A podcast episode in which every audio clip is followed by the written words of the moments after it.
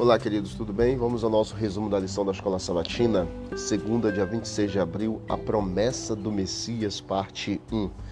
Gênesis 28, 14. Em você e na sua descendência serão benditas todas as famílias da terra.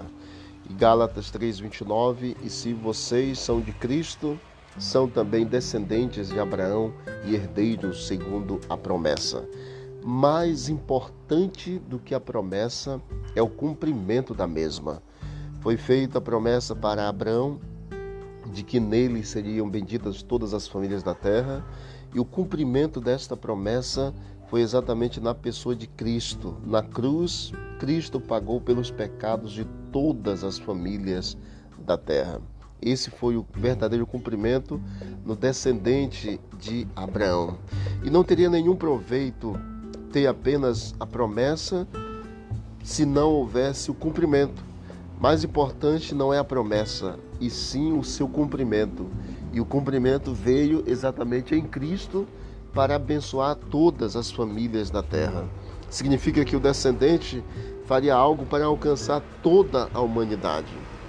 A promessa da vida eterna em um ambiente sem pecado, onde o mal, a dor e o sofrimento nunca mais surgirão, é verdadeiramente a concretização da nossa maior esperança. Você consegue pensar em uma promessa melhor do que essa? Em uma vida, em um ambiente que não tem mais o sofrimento e nunca mais surgirá o mal e nem mais o pecado? Sem dúvida, é o maior, a maior promessa de todas. E nós sabemos que esta promessa se concretizará na volta de Cristo, porque ele já cumpriu na cruz a promessa feita a Abraão de abençoar todas as famílias da terra. Deus nos abençoe e nos ajude para que, pelo poder dele, em nome de Jesus, sejamos guardados a cada dia e que essa promessa grandiosa da sua volta se cumpra em nossas vidas e em nossos dias também. Vamos orar?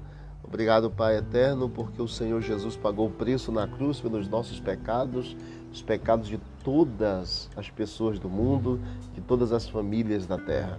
Em Abraão seriam benditas todas as famílias, e nós te louvamos porque fazemos parte da família de Abraão, por meio do descendente que Cristo que fez todas as ações possíveis para nos alcançar. Muito obrigado, Pai, por todas as tuas bênçãos. Nos dê um dia feliz. Perdoa as nossas falhas em nome de Jesus. Amém. Disse Jesus: Examinai as Escrituras, porque julgaste ter nela a vida eterna. São elas mesmas que testificam de mim. Visite o canal Bíblia em Ação nas plataformas digitais e você vai encontrar mais conteúdo para o teu crescimento espiritual. Um forte abraço. Vamos que vamos para o alto e avante.